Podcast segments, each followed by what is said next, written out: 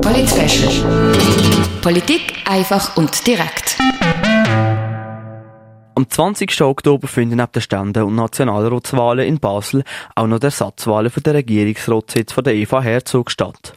Die Eva Herzog, Vorsteherin vom Finanzdepartement, tritt nämlich zurück. Die SP, also die Partei von der Eva Herzog, will den Platz in der Regierung behalten und schickt Tanja Soland ins Rennen. Die Wahlkampagne von der Tanja Soland hat am vergangenen Montag offiziell gestartet.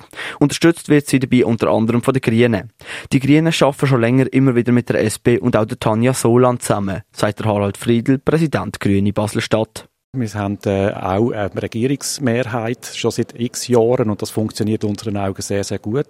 Außerdem kennen wir Tanja Soland als sehr gewissenhafte Politikerin mit sehr viel Erfahrung, ähm, geradlinig ähm, und sie ist für uns die richtige Person, weil sie auch ähm, soziale Themen, dort ist sie sehr stark. Und für uns Grüne ist, ist das eben grün, also Umweltschutz muss zusammengehen mit sozialen Themen, damit wir eine nachhaltige Gesellschaft erreichen. Und Tanja Soland tut das eigentlich alles verkörpern in unseren Augen und darum ist sie für uns die ideale und gute ähm, Kandidatin, um den rot-grünen erfolgreichen Weg weiterzuführen. Vor allem drei Punkte wird Tanja Soland angehen, im Fall, dass sie gewählt wird. Eine solide Finanzpolitik, dass wir dort äh, genug Geld haben für Sachen, die wir brauchen, Handlungsspielräume für die Umweltprobleme, die auf uns zukommen zum Beispiel. Und der zweite Punkt ist das Wohnen. Das Wohnen, das für die Bevölkerung immer wie wichtiger wird oder wichtiger wird, weil sie Angst haben, Wohnung zu verlieren. Dass wir dort vielleicht versuchen, noch, noch weiterzumachen, auch mit gemeinnützigen Wohnungsbau, vielleicht auch kommunalen Wohnungsbau. Und das dritte ist der Versuch, den Staat transparenter und fortschrittlicher aufzubauen.